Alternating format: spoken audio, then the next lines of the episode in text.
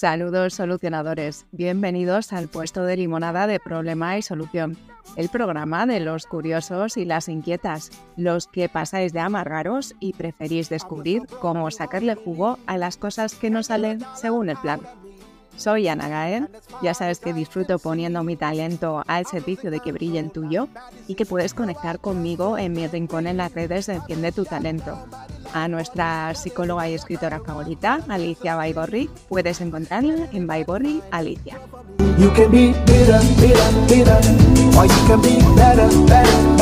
En los primeros ocho meses de este 2023 se ha registrado el número de nacimientos más bajo de los últimos siete años. Y aunque este descenso es generalizado, es mucho más intenso en algunas regiones que en otras. España es el segundo país de la Unión Europea con menor población entre 0 y 4 años y está en camino de convertirse en el país más envejecido del mundo. ¿Por qué se está produciendo esta caída de la natalidad? Jóvenes que se incorporan al mundo laboral más tarde, hipotecas y alquileres que suben, tasas de fecundidad que bajan, sueldos que no llegan para independizarse, zonas rurales sin servicios que se vacían. Hay muchos factores que influyen. De todos ellos, nuestras protagonistas de hoy nos invitan a poner el foco en el gran reto de la conciliación. Decía Emerson que no es posible lograr la paz compitiendo contra ti mismo, renunciando a partes de ti, mientras tratas de mantener una fachada de que todo va bien. Da igual los años que tengas, si tienes hijos o algún familiar a tu cargo o no, si trabajas, si estudias, si ahora mismo no tienes un empleo reconocido o remunerado, seas quien seas, no tendrías que vivir compitiendo contra ti, no tendrías que vivir renunciando. Deberías poder equilibrar tus estudios o tu vida profesional con tu situación familiar y un espacio personal de autocuidado. Seas quien seas, eres parte de este gran reto de la conciliación y ojalá que te animes a ser parte también de las soluciones.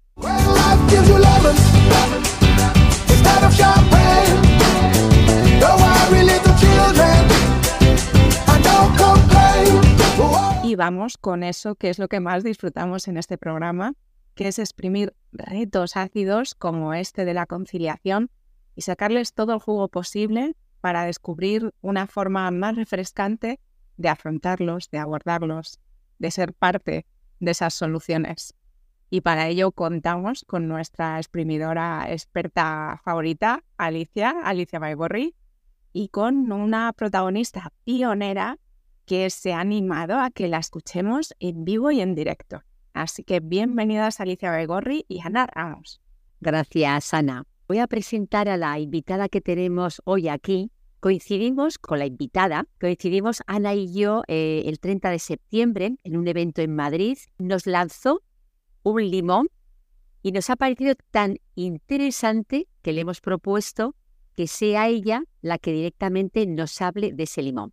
Y para presentar a Ana Ramos, decir que ella, ella es una persona multipotencial porque a nivel profesional ella estudió Bellas Artes, ella es arte terapeuta, ella es escritora, ha publicado el libro eh, Mi vida y en 10 colores. Ha también muchísimas agendas porque ella es maquetadora, planificadora, súper planificadora, le encanta planificar todo y da formación sobre también sobre planificación, pero no es en esta parte profesional en la que vamos a tratar hoy el limón, va a ser en la parte personal, porque ella es madre y ahora es abuela, una abuela joven. ¿Qué tal, Ana? Hola Alicia, hola, encantada de estar aquí con vosotras. Comentaba en un principio que nos lanzaste un limón y la verdad que no, a mí me dejó, como, como decía Ana, a mí me dejó también impactada porque hasta que no te pasa, no le das importancia. Pero una vez que te pasa, dices, madre mía, este melón, ¿cómo me lo como? ¿Cuál sería el debate que vamos a traer hoy aquí, Ana? Pues fíjate, es justo lo que tú estás diciendo, porque yo no había caído hasta que me pasó. Como bien dices, eh, acabo de ser abuela hace muy poquito y bueno, soy una abuela joven, tengo 52 años y mi hija acaba de tener un niño con 22 años. Era la se da la casualidad de que ella todavía está estudiando. Entonces, eh, lo primero que ella intentó, lo primero que se planteó después de, del nacimiento del bebé, es que ella quería continuar con, los, con sus estudios, estar en un año, le queda muy poquito, no quería parar, quería, no quería dejarlo, pero tampoco quería dejarlo. Y entonces, eh, cuando me lo comentó, lo primero que le dije, bueno, no tengo que eh, porque claro, yo cuando yo tuve a mis hijos, yo trabajaba, yo tuve una baja por maternidad. En mi caso fueron cuatro meses, que además yo eh, viví con mi marido y entonces la, la, la hicimos los dos, pero bueno, eso es una elección que en ese momento, antes no había tanto tiempo como se le daba al marido, como se le da ahora, pero bueno, nosotros decidimos hacerlo de esa manera. Entonces yo digo, no, te preocupes porque hasta que tengo niño cuatro meses no hay ningún problema, no hace falta que estés. Y cuál fue nuestra sorpresa cuando ella empezó a la universidad, se puso en contacto con otros profesores y en tres, eh, ella lo que quería era eso, ¿no? Estar por lo menos los primeros meses de la vida de su hijo con su hijo. Y los profesores me dijeron que, bueno, que podrías dar alguna actividad, que bueno, que a lo mejor no hacía falta que viniera todos los días, pero que bueno, que había que tener claro que no había, no se puede faltar demasiado. O sea, era un sí, pero no, pero no hay nada estipulado, no hay nada en lo que podamos agarrar todo tiene que ver con la posición y con la postura que el profesor decida a nivel personal, de vez en tu caso, pero realmente no hay nada que cuide tanto de esa madre como sobre todo de ese niño. Porque yo creo que una de las cosas que no pensamos es que la universidad está abierta a todas las edades, que ahora pues la gente tiene hijos un poco más tarde, que a lo mejor naturalmente no debería ser así, pero que es como la sociedad está viviendo este momento, ¿no? Pero es que tú puedes hacer a la universidad con cualquier edad. Yo tengo estudios, luego tengo, y luego tengo hijos, no tengo por qué ser así. Y, a mí me, me sorprendió muchísimo.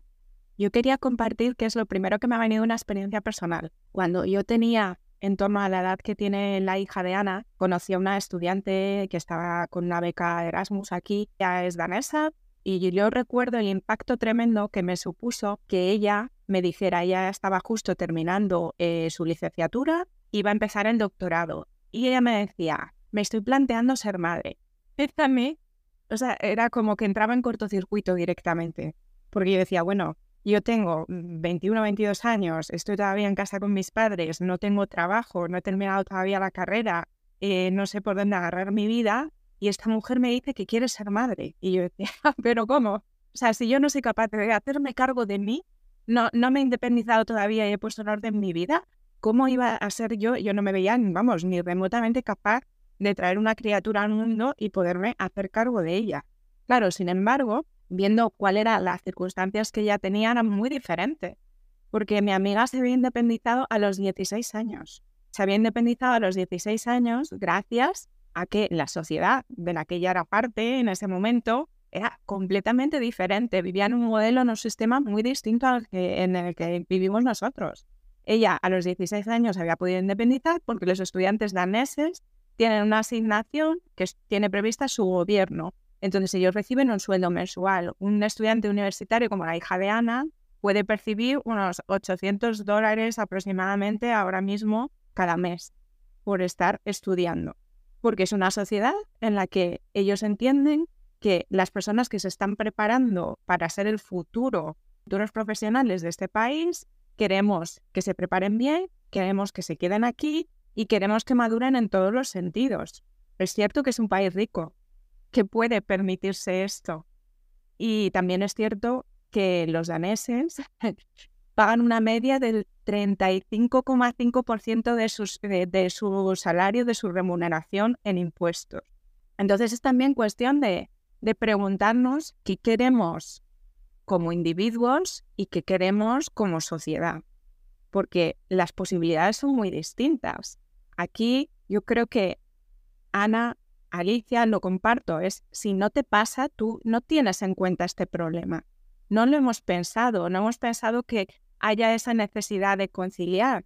Sin embargo, a mí me ha sorprendido descubrir que en Chile este año se ha aprobado una ley que el proyecto de ley se llamaba Yo estudio, yo cuido.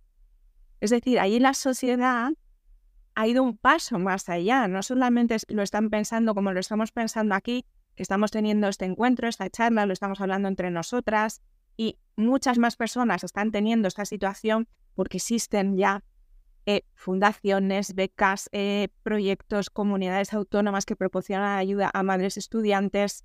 Entonces, esto ya se está moviendo, pero bueno, es incipiente. Estamos al comienzo de darnos cuenta de que esto no nos lo habíamos planteado. Hasta ahora, los estudiantes en esa época no era el momento de ser padres, pero bueno, igual que nos hemos abierto a nuevos mm, modelos de familia, también nos podemos abrir a, tener hijos en diferentes momentos de esa época en la que eh, podemos hacerlo. No sé, vosotras, qué planteamientos y qué os viene, aparte ¿no? De, darnos de frente con, ostras, aquí hay un muro y no lo habíamos visto, o hay un agujero aquí y a ver qué hacemos con este socavón.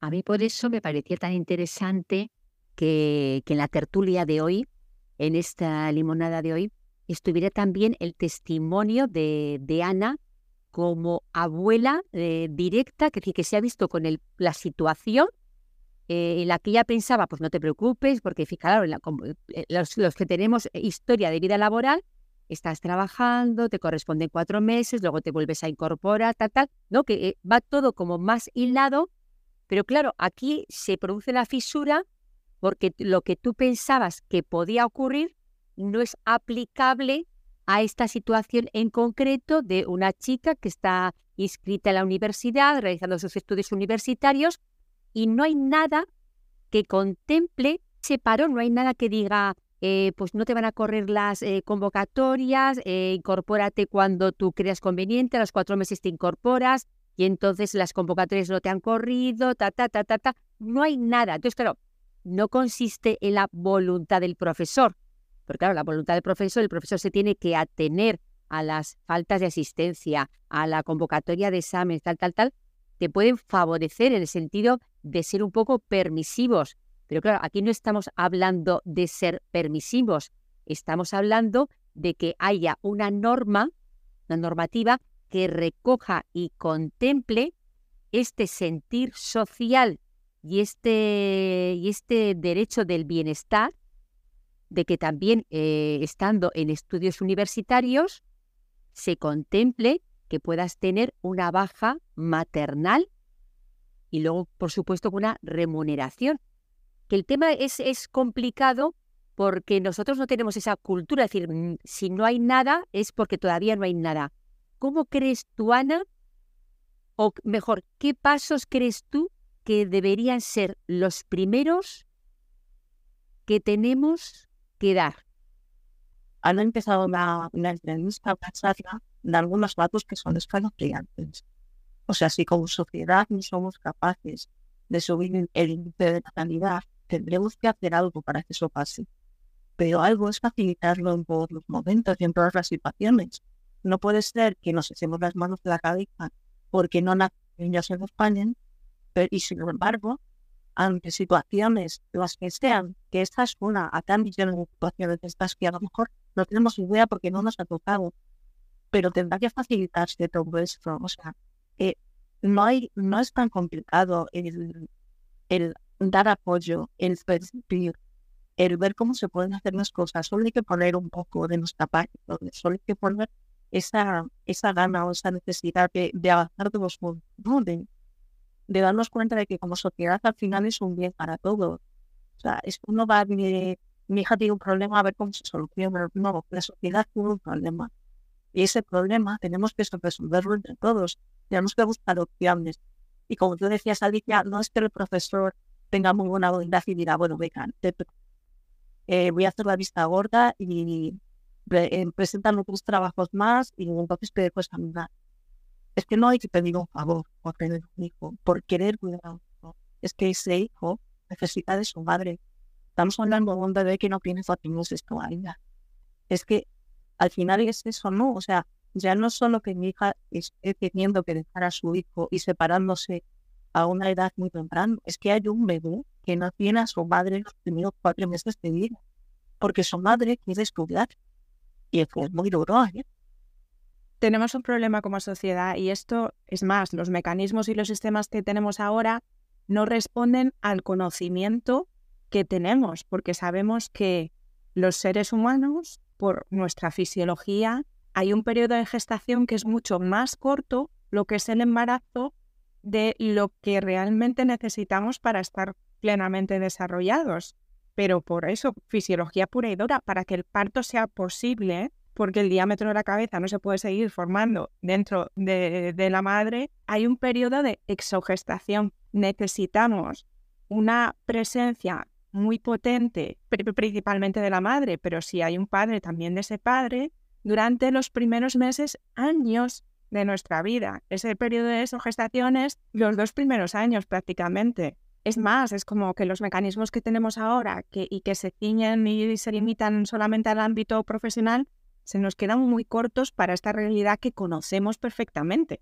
Pero vale, muy bien. Y ahora que sabemos que tenemos el problema, ¿qué es lo que podemos hacer cada uno desde donde estamos? Creo que por ahí empieza, porque cada uno en nuestro plano personal, como madres, hijos, eh, familiares de alguien que tiene un hijo a su cargo, como empresarios, como eh, concejales, diputados, como innovadores sociales o emprendedores sociales, cada uno desde los roles y las responsabilidades que asumimos, somos parte de que el socavón esté ahí y que cada vez haga más grande o de empezar a, pues mira, yo puedo rellenarlo por aquí o a mí se me ocurre que podemos hacer un puente o a mí se me ocurre, no sé, pero es encontrarle cada uno el cómo hacemos porque somos como células de un organismo cada uno de nosotros. Entonces, nosotras tres hemos dicho, bueno, por supuesto, la hija de Ana y, Ana, que son quienes lo viven directamente. Oye, aquí tenemos un problema que, es, que está pendiente.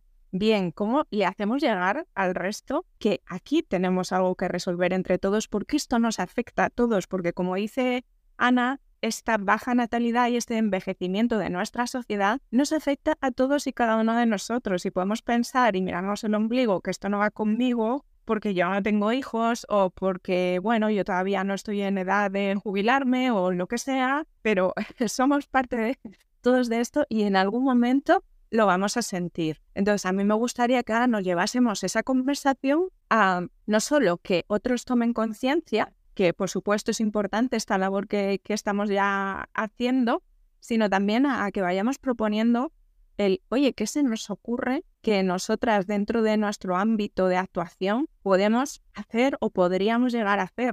Creemos juntas algo que nos deje un máximo y, y que ese ácido de este reto tan grande pues que digamos, oye, lo veo de una manera un poco más de un luz ahí al final de ese túnel. Mira, a mí me gustaría preguntarle, Ana, porque claro, cuando te tocan las situaciones de cerca es cuando te das cuenta de las necesidades de los recursos que hay, ¿no? ¿Habéis visto o habéis detectado asociaciones eh, de mujeres jóvenes, eh, universitarias? ¿Qué recursos habéis detectado en esta prospección que habéis, que me imagino que habréis hecho de recursos, de tal, ¿qué, recursos hay a nivel de asociativo, a nivel de servicios sociales, del defensor del pueblo? ¿Qué recursos hay en este momento que vosotras hayáis, eh, hayáis visto, Ana? Los únicos recursos que hemos encontrado son eh, todas las facilidades del mundo, es así, para que puedas llevar el niño a la universidad y puedas darle el pecho están así. Pero solo están ganamos. O sea, sí es cierto que puedes llevar al niño a la universidad, y, si es verdad que hay instalación de la caucia, no sé si en todas las universidades, bueno, desde luego está muy fácil. Lo que pasa es que ella lo que necesitaba era ese periodo de estar con su hijo a solas y eso, claro, no se lo cubrían. Y, y, sobre eso hemos estado buscando y realmente no hemos encontrado algo que tuviera que ver, pues, pues eso, ¿no? Con la maternidad jóvenes, estudiantes, no. Sí hay mucho, gracias a Dios se ha movido muchísimo más, y, y ahora ya tiene un peso en la sociedad, ¿no? Todo lo que tenga que ver con la educación materna y con el cuidado respetuoso y la educación respetuosa, y eso ya empieza a entenderse, pero empieza a entenderse y si hay movimientos para eso, pero nosotros vamos a encontrar ya en universidad, educación. Claro, es que esa es otra cuestión. No sé dónde estáis viviendo vosotras, pero resulta que también con el modelo y el sistema que tenemos es muy diferente vivir esta situación en una comunidad autónoma que en otra porque hay en algunas en las que yo he visto, por ejemplo, el Ayuntamiento de Granada, la Diputación de Valladolid, he visto, o por ejemplo, comunidades como la Comunidad de Madrid, en la que hay unas ayudas que aunque a lo mejor no sean específicas para este caso de madres estudiantes, pero sí para madres solteras o desempleadas menores de 30 años, es muy diferente que te ocurra en un sitio que en otro. Y por eso también, como introducí al principio, esta situación es muy diferente en unas regiones que en otras. Hay eso, hay unos recursos muy diferentes en una zona rural, por ejemplo, en ciertas zonas que es donde hay una caída, ¿no? Eh, mm, en Galicia, en Asturias, en Cantabria o en Ceuta, en Melilla, por ejemplo, hay una caída que, que, mm, que, es mucho más drástica, que a lo mejor en la comunidad valenciana o en la comunidad de Madrid era muchísimo más suave. Claro, luego yo hoy encontraba, por ejemplo, pues eh, esas ayudas económicas importantes que hacen que, por ejemplo, eso, si esto te ocurre en, una de estas otras comunidades, vale, a lo mejor no tiene que ver directamente con que tu universidad congele tu matrícula, eh, tus convocatorias y, esa ayuda directa que tú puedas permanecer ese tiempo con tu bebé, que eso quedaría pendiente, pero bueno, por lo menos hay unas ayudas a la vivienda, a la movilidad, unas asignaciones económicas que pueden contribuir a facilitar mucho la situación. Pero fíjate, en dos cosas voy a comentar.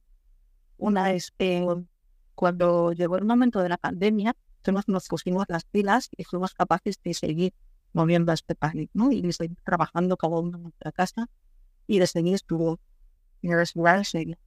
Mejor o peor, con las prisas, con lo que fuera, pero se pudo hacer, ¿no? No ha pasado tanto de que los, estudiantes estudiaban en casa, porque ya no se pudo, porque mi hija no puede estudiar en casa mientras estudias, porque estamos hablando de dos años, tres, ¿sabes? No es decir, bueno, es que cuando eso pasó ya, no, no, no, es que así va a nada.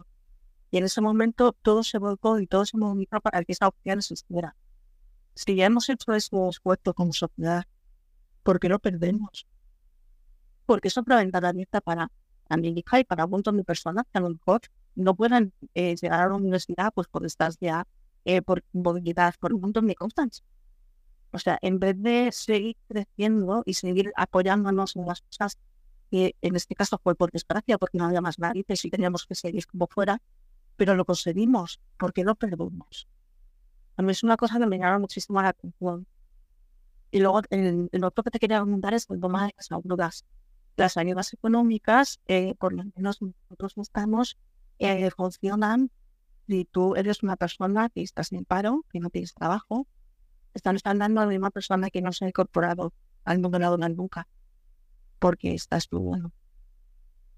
Sí, es cierto, al final esos sistemas se dejan muchos casos. No es como tú buscas el sistema lo, que abarque no y que tenga en cuenta una serie de casos, pero e, es la, es la realidad de, de lo que vivimos, que hay muchas, muchas, muchas, muchísimas personas que se quedan fuera, que sus circunstancias nadie las tuvo en cuenta, o que como cambian los estilos de vida, no nos hemos dado con esta situación. Y eso nos lleva pues a que utilicemos todo lo que se nos ocurra, desde los medios de comunicación, como estamos haciendo en este caso, a la participación ciudadana para que eh, las autoridades y los distintos eh, poderes políticos tengan en cuenta las circunstancias de sus ciudadanos, a la iniciativa privada, a, lo que, a las eh, fundaciones y todo el tejido del tercer sector y todo lo que de manera privada podamos organizar también de forma colectiva, a que seamos creativos y encontremos todos esos mecanismos que se nos ocurra y que si no, nos inventemos alguno nuevo para decir, ¿qué vamos a hacer con esto? ¿Qué vamos a hacer con esto que nos afecta a todos? Entonces, no sé eh, si ahora, pues en la universidad, imagino que habrá algún tipo de medio por el que los estudiantes puedan hacer que su voz se escuche, por muy limitado que sea, pues, eh, o tratar de conectar con cuántas personas, cuántas eh, estudiantes están en la misma situación que tu hija Ana, e intentar conectar y buscar colectivamente, pues eso, recursos, eh, concienciar al resto y, y, a ver qué hacemos, ¿no? Pero al final somos todos parte de empezar este proceso, porque si no lo empezamos ahora, esto va a seguir aquí. No, no vamos a evolucionar, no vamos a tener no esa ley que tienen en Chile, donde esto algo habrá pasado para que esa ley llegue. Y es lo que necesitamos plantearnos, ¿qué vamos a hacer ahora para que esta situación cambie. Sé que hay fundaciones y hay proyectos de innovación social en muy distintos ámbitos y, por ejemplo, igual que eh, hay asociaciones que, que han creado programas que se pueden replicar en cualquier parte del mundo para que las personas que han sufrido malos tratos puedan volver a tener una vida plena, digna y, ser miembros de, la sociedad eh, mm, empoderados y capaces y, que puedan contribuir, pues habrá también, sé que hay eh, asociaciones que están enfocadas a la ayuda de las mujeres y de la infancia, como en, en Madrid, por ejemplo, está la Fundación Madrina. Bueno, pues no sé si a través de eso, de uniendo todo lo que se nos ocurra, podemos irnos con ideas para decir, oye, ¿qué puedo hacer yo, Ana? ¿Qué puede hacer Ana Ramos? ¿Qué puede hacer Alicia Baigorri? ¿Qué puede hacer la hija de Ana? ¿Qué podemos hacer cada uno de nosotros y tú que estás escuchando del otro lado para que esto se transforme, para que dejemos de tener este reto?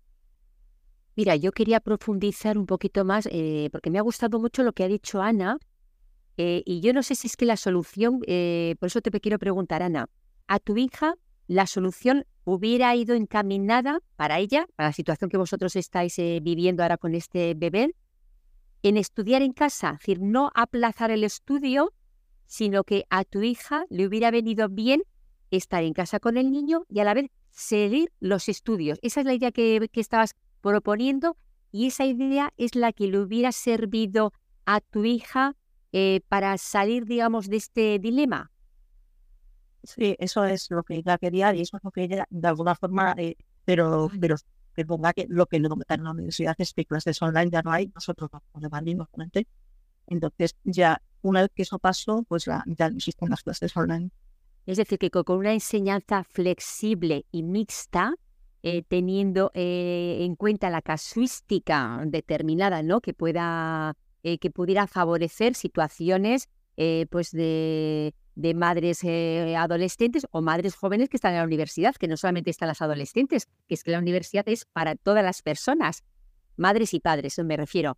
Por lo tanto, eh, claro, aquí sería lo importante eh, igual el ver otros modelos educativos, como comentabas también tú antes, Ana, otros modelos educativos de otros países, de tal manera que hubiera una flexibilidad para favorecer todas la, toda la casuística que los alumnos y alumnas universitarios se pueden encontrar.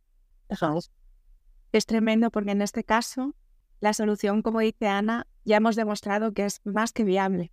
Hemos durante mucho tiempo hemos visto que, hemos seguido con nuestras clases, que, las eh, universidades han seguido, que los estudiantes han seguido con sus planes de estudios. Esto es viable ya. Y claro, la propuesta sería un modelo educativo, educativo universitario, ¿no? Porque estamos hablando de un tema muy concreto y, toca a nivel universitario, eh, doctorado, etcétera, ¿no?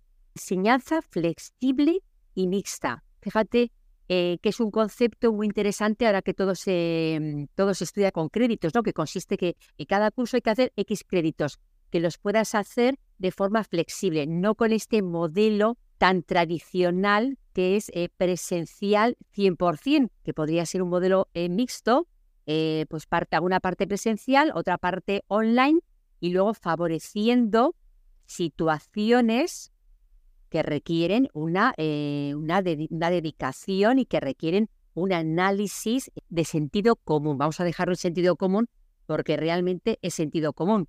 Si estamos queriendo favorecer el aumento de la natalidad para no ser eh, dentro de poco o futuro mediato eh, el país eh, más envejecido de Europa. Si queremos favorecer todo esto, no tiene sentido que pongamos trabas a aquellas mujeres que están haciendo realidad el aumento de la natalidad.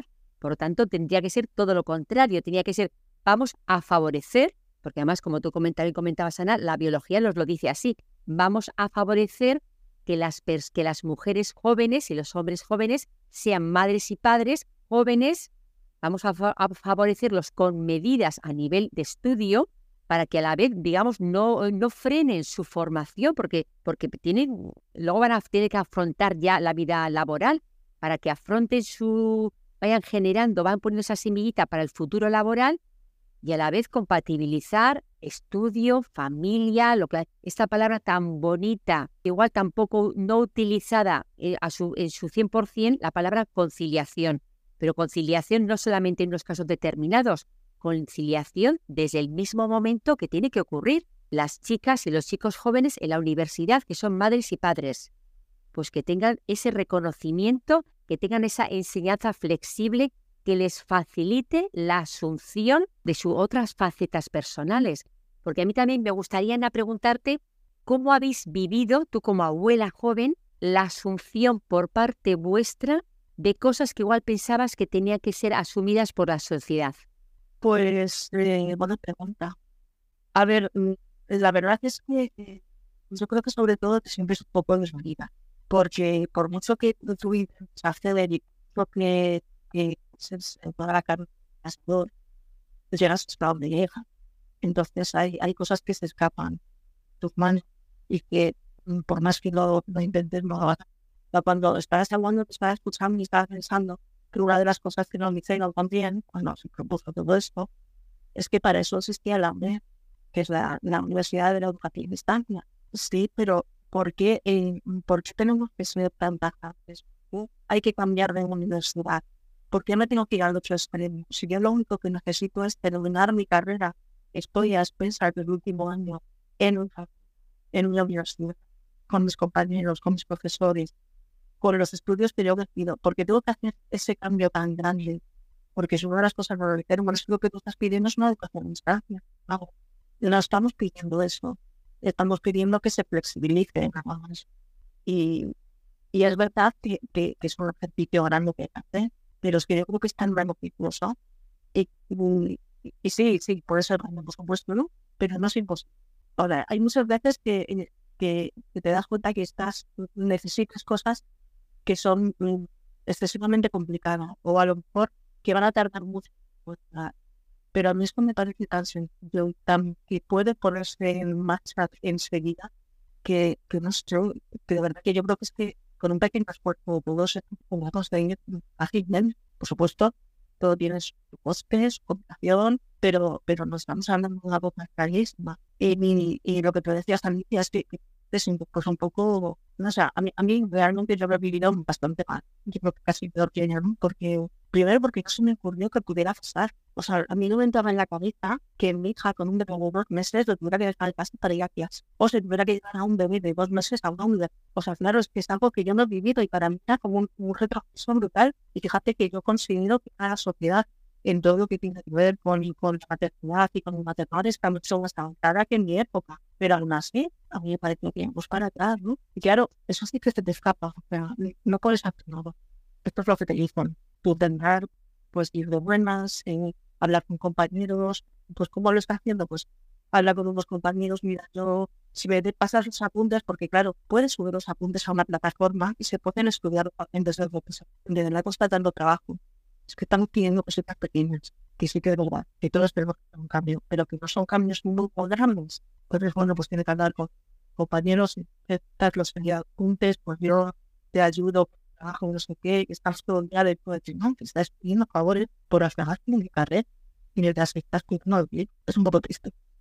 Y que las propias universidades pueden pensar en, en, el lugar que ocupan y para seguir llenando sus aulas, en cambiar ese modelo y adaptarse a las necesidades de las personas y de la sociedad en la que están, porque a lo mejor es interesante no solamente para la hija de Ana, sino para una persona que por un accidente, por una enfermedad, por la circunstancia que sea, tiene su movilidad reducida, porque a lo mejor tenemos ese formato híbrido en el que hay personas que presencialmente pueden asistir donde están las instalaciones, pero a lo mejor puedo estar accediendo a estudiantes de todo el mundo no sé, tantas cosas que, que, que, pueden abrirse que es beneficioso para las personas y para los estudiantes y es beneficioso para la propia organización, para la propia universidad. Se trata al final de, de buena voluntad y de poner en la mesa esas necesidades por un lado y por otro, esas cuestiones y al final el ver cómo creamos con lo que tenemos. Porque como dice Ana, a mí me parece también que esto es tan sencillo, el encontrarle soluciones. ¿Por dónde podríamos empezar si ya lo habéis hecho y os habéis dirigido de una manera colectiva al centro educativo en concreto, al Ministerio de Educación? Al final, a que, que se enteren las personas que pueden ayudar a tomar estas decisiones y a facilitar también este proceso. Sí, la verdad es que es algo que tenemos de todavía estamos dando información y contactando con más personas, pero también te digo que que es que tampoco es algo que suceda usual.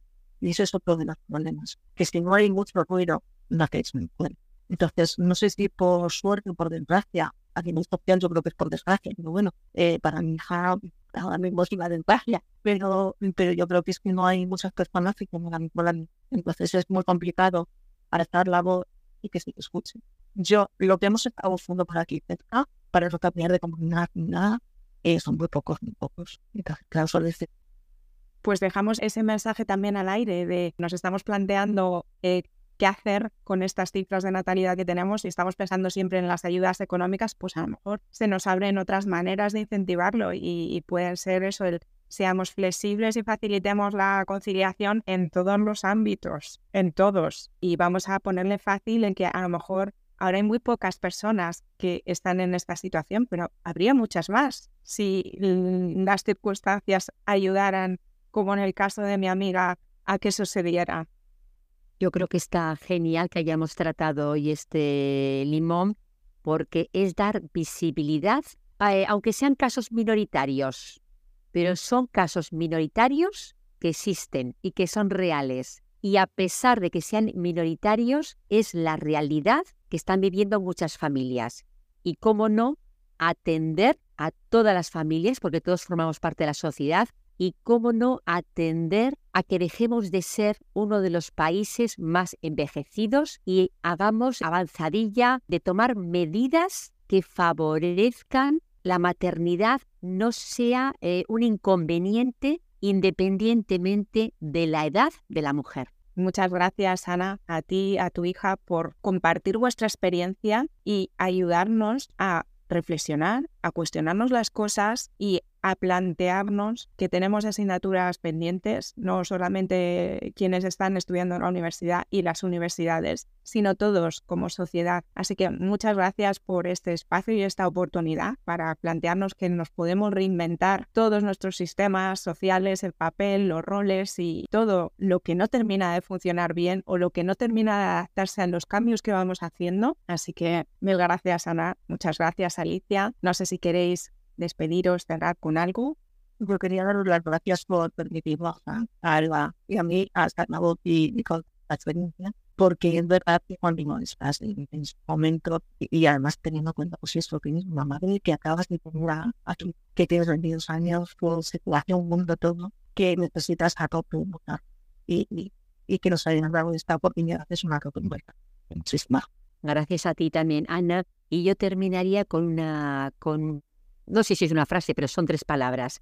Enseñanza flexible y mixta. Pues nos vamos a quedar con ese modelo flexible y mixto y a lo mejor no solo para la enseñanza, para muchas más cosas que en el ámbito profesional tanta falta nos hace también para darle continuidad a que cuando uno sale de la universidad pueda seguir con la vida en la vida activa. Mil gracias a las dos y gracias a ti que estás del otro lado. Sabemos que tú también tienes unos cuantos limones en tu vida. Te lanzamos la propuesta. ¿Te gustaría exprimirlos con nosotras, como ha hecho Ana Ramos? Pues envíanos todos esos audios con tus retos a nuestras cuentas de Instagram de Baigorri Alicia y de Enciende tu Talento y participa en los sorteos de los que te vamos a ir informando esta semana y vente a disfrutar de tu día de radio en directo con nosotras. Así que eso, atención a nuestras redes que te vamos contando. Vamos a seguir exprimiendo más sorpresas y más regalos para ti y ya sabes que puedes amargarte o que puedes ser mejor. Vivite o vivete. Adiós.